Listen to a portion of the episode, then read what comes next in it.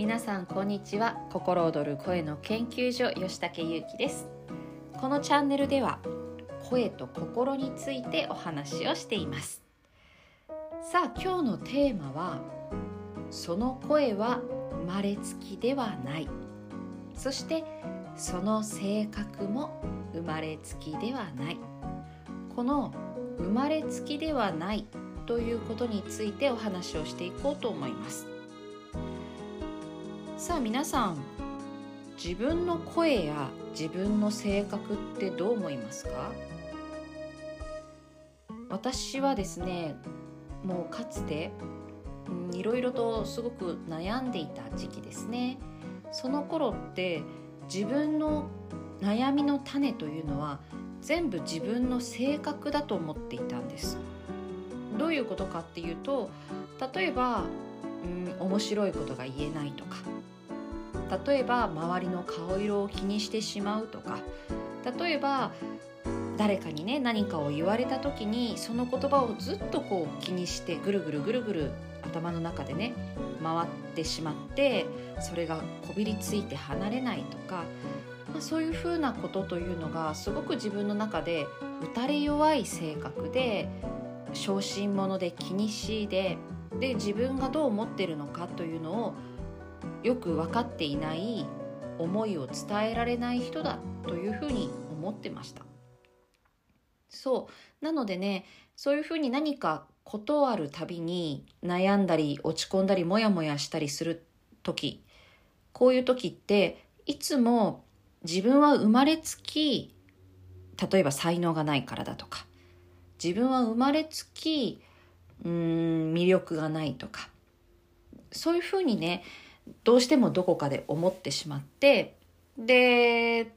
それでね落ち込んだり諦め半分というような時期がありました。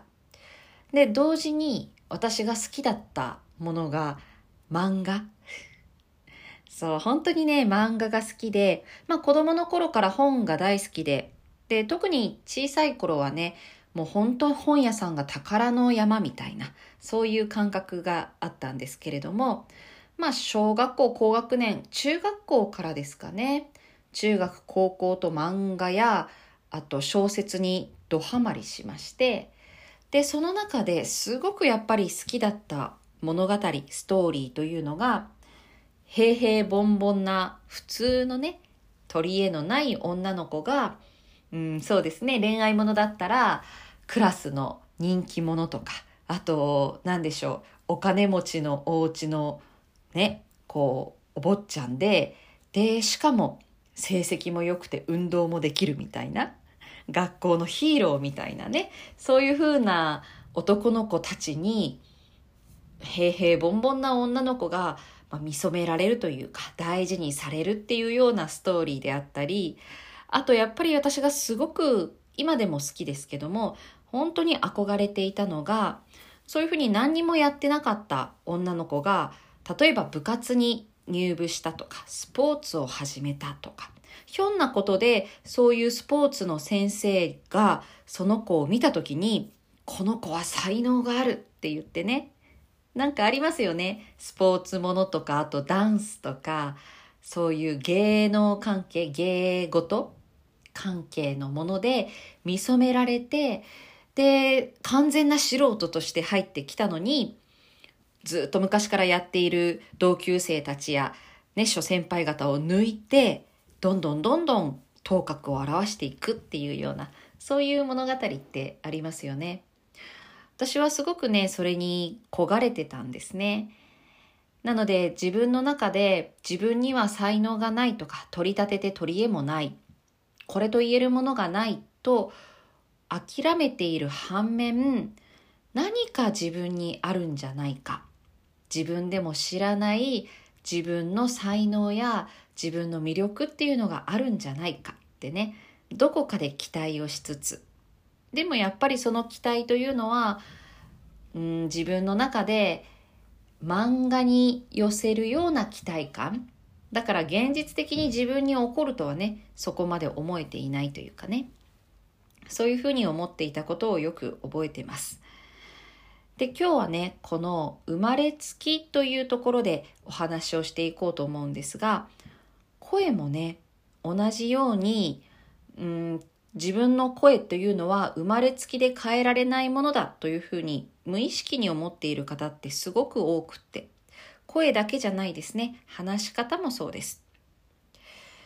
で、ご相談で、私の声ってどう聞こえますかとか、私の声ってプロの方から見てどういうふうに感じられますかっていうような質問ってすごく多いんですけれども、ここで思うのがですね、やっぱりもちろん私も最初この世界に入る前というのはどこかで気になっていたことで、自分にとって自分の声や話し方っていうのはある種コンプレックスでもありました。で、それが生まれつき才能やコミュニケーション能力や魅力がないから、こういう声の出し方、こういう話し方になって人を引きつけることができないんじゃないかとかね。いろいろ思っていたわけですよ。あと、自分が話していて自分の中で違和感があるんだけれどもその違和感の正体がわからない。で自分の声や話し方っていうのはもうどこかでね仕方がないのかなと。これを変えることができないのかなっていうふうに思っていました。で多くの方が自分の声や話し方を変えることができるとかそもそも変える対象というふうに捉えてないことが多くって。でこれは同じように自分の性格だと思っているそれ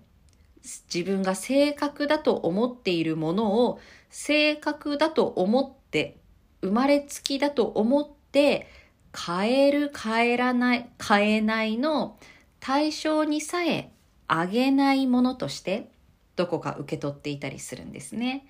で、ここは非常に性格と声っていうのは人の中の認識がものすごく似通ってるなと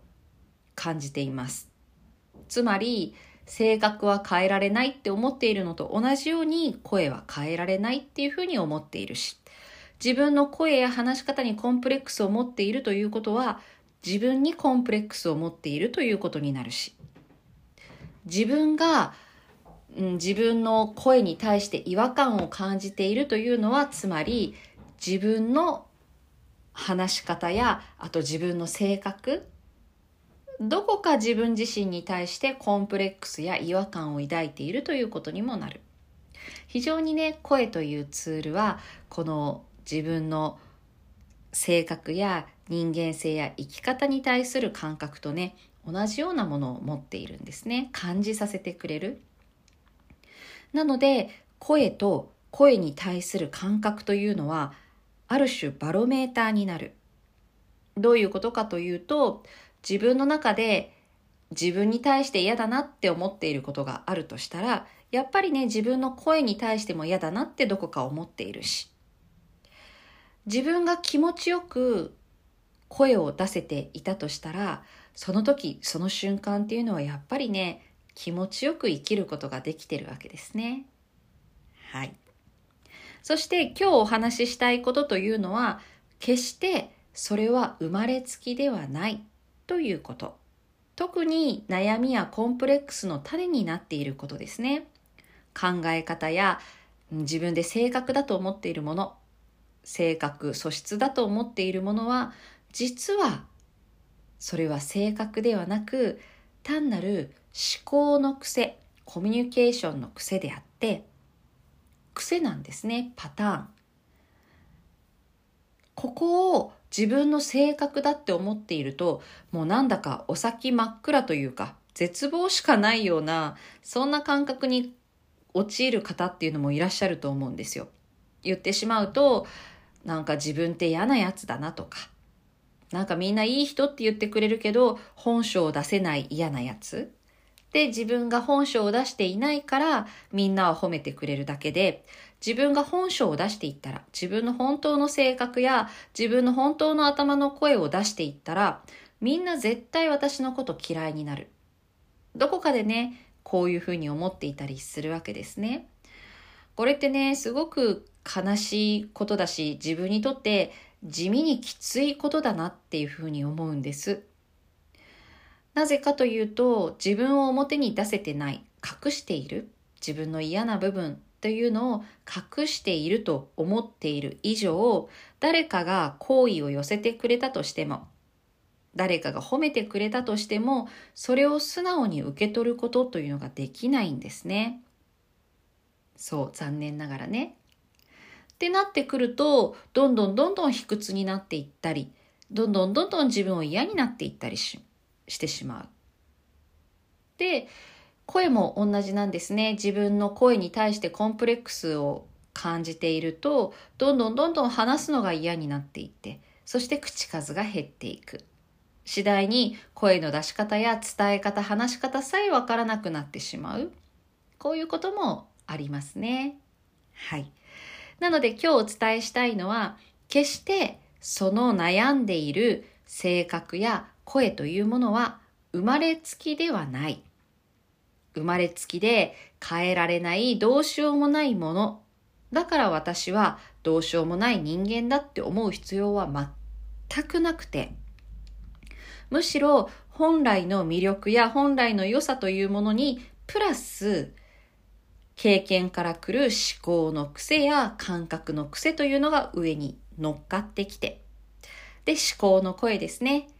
こうしなくちゃいけないんじゃないかとか、ね。そういうふうな思考の声っていうのが乗っかってくると、だんだんだんだん自分が見えなくなって、だんだんだんだんやっぱり自分のことってひっくるめてダメな気がしたり、ね。そういうふうに思ったりするわけですね。なので今日は声ってそうか変えられるのかと。変えなくてもいいけれど変えることもできるのか。今のその考え方、今のその思考回路、今の自分が正確だと思っているそれ。それも実は正確ではないかもしれない。実はそれ変えることができて大きな変化を加えることができる。こういうふうにね、思ってみるといろんなところから光が差し込んでくるんじゃないかなというふうに思います。はい。ということで今日はですね、生まれつきで変えられないと思っているものを疑ってみる。これをお勧めしたいと思います。繰り返します。その自分の自分の中で自分をダメだと感じているところ、自分に価値がないと思っているところ、こういったものはすべて人格でもなく、性格でもありません。それは思考の癖であり、パターンであり、思考の声を変えていくことで、その感覚というのは変えていくことができる。声も同じですね。自分の声というのは、今それ、生まれ持った生まれつきの声の出し方ではなく、普段の生活の中で育っていった声の出し方で。で、逆を言うと普段の生活の中で癖づいてしまった声や反応のパターンであって。なのでね、これから先変えたいと思えばいくらでも変化を起こすことができる。そしてダメだから変えるではなく、心地が良い方へ変える。こういう意識を持っていくと人生っていうのはいい方向に転がっていくんじゃないかなというふうに思っております。というわけで今日は向いて、えー、向いていることじゃない、生まれつきかどうかについてお話をいたしました。はい。ではでは、また。